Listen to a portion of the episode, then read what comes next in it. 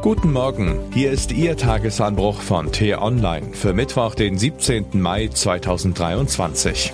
Was heute wichtig ist. Deutschland muss dringend aufklären, was bei der Arbeit mancher Polizeibeamter schiefläuft. Sonst erodiert das Vertrauen in den Rechtsstaat. Geschrieben von Tim Kummert, politischer Reporter im T-Online Hauptstadtbüro. Unter Mikrofon ist heute Axel Bäumling. Ein Team um den Forscher Tobias Singelnstein von der Goethe-Universität Frankfurt hat seit 2018 ausgewertet, wann es zu Übergriffen durch Polizeibeamte kam. Das Ergebnis, rechtswidrige Polizeigewalt wird fast nie angezeigt und wenn doch, werden die Fälle in mehr als 90 Prozent von den Staatsanwaltschaften eingestellt.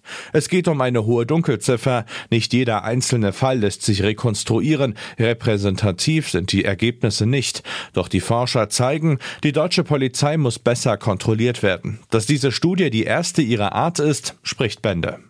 Damit hier kein Missverständnis aufkommt. Wenn Polizisten angegriffen werden, müssen sie sich wehren können und ebenso müssen sie das geltende Recht durchsetzen, bei einer Wohnungsräumung ebenso wie bei einer Demonstration. Dazu braucht es manchmal auch Gewalt. Doch die Polizisten gelten im Moment ihres Handelns für viele als das menschgewordene Gesetz, als das personifizierte Recht. Es ist deshalb nicht egal, wenn ein Polizist kurzerhand etwas mehr Pfefferspray benutzt als nötig oder wenn ein anderer mit dem Wasserwerfer länger und härter in die Menge zielt, als es angemessen gewesen wäre. Oder eben mal kurz etwas härter zudrückt, damit das Gezappel der Festgenommenen aufhört. Genau dort verläuft die Grenze zwischen Recht und Unrecht und zur Gewalt. Das Team um den Forscher Singelnstein räumt ein, die Grenzen zwischen angemessener und übermäßiger polizeilicher Gewalt sind fließend und nicht immer leicht zu ziehen. In den meisten Fällen waren andere Polizisten dabei, wenn ein Kollege, meistens sind es Männer, zuschlug. Die Gründe dafür sind laut den Untersuchungen verschieden. Beamte sagen seltener gegeneinander aus. Es herrscht offenbar ein Chorgeist. Die Staatsanwaltschaften wiederum glauben häufiger der Polizei. Schließlich arbeitet man im Alltag eng zusammen. Ein Fünftel der Betroffenen von Polizeigewalt in der Studie erklären, dass die Nichtbefolgung von Anweisungen zur Eskalation geführt habe. Zudem seien für viele die Polizeimaßnahme nicht nachvollziehbar gewesen, bevor es dann zur Gewalt kam. Die Beamten wiederum erklärten, Personalknappheit und Zeitdruck würden dazu führen, dass sie und Kollegen unverhältnismäßig Gewalt anwendeten. Die deutsche Polizei tut also auch schon mal einem Bürger weh, weil es eben mal schnell gehen muss? Das will man eigentlich gar nicht glauben. Und ja, es mögen Einzelfälle sein, weil der Großteil der Beamten seinen Job ordentlich macht. Doch die Studie zeigt dann eben doch, dass die Polizei transparenter arbeiten muss. In etlichen Bundesländern gibt es bereits einen Beauftragten für Polizeigewalt.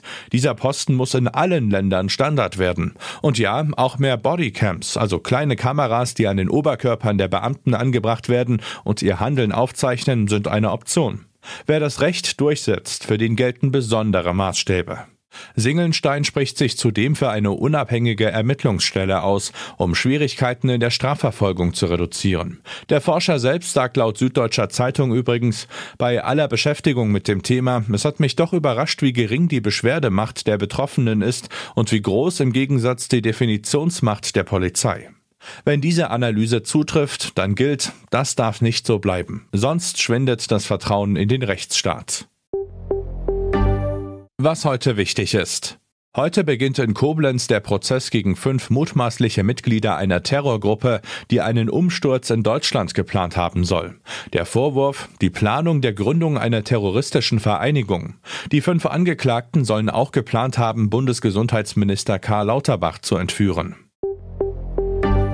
Heute fällt die Entscheidung im Bestechungsprozess gegen den französischen Ex-Präsidenten Nicolas Sarkozy.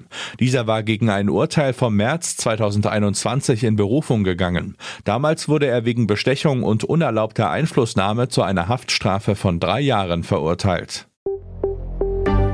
Der deutsche Verteidigungsminister empfängt am Mittag seinen britischen Kollegen Ben Wallace in Berlin. Die beiden haben einiges zu besprechen.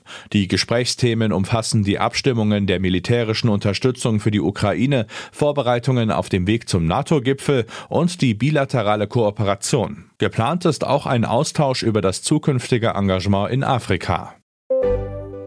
Und was ich Ihnen heute insbesondere empfehle, bei uns nachzulesen.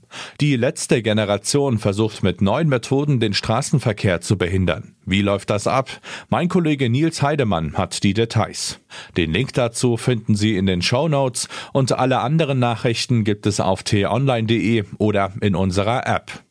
Das war der T-Online Tagesanbruch, produziert vom Podcast Radio Detektor FM. Hören Sie auch gern in den neuen T-Online Podcast Grünes Licht rein. Dort gibt es in 10 bis 15 Minuten einfache Tipps für einen nachhaltigeren Alltag. Vielen Dank fürs Zuhören und Tschüss.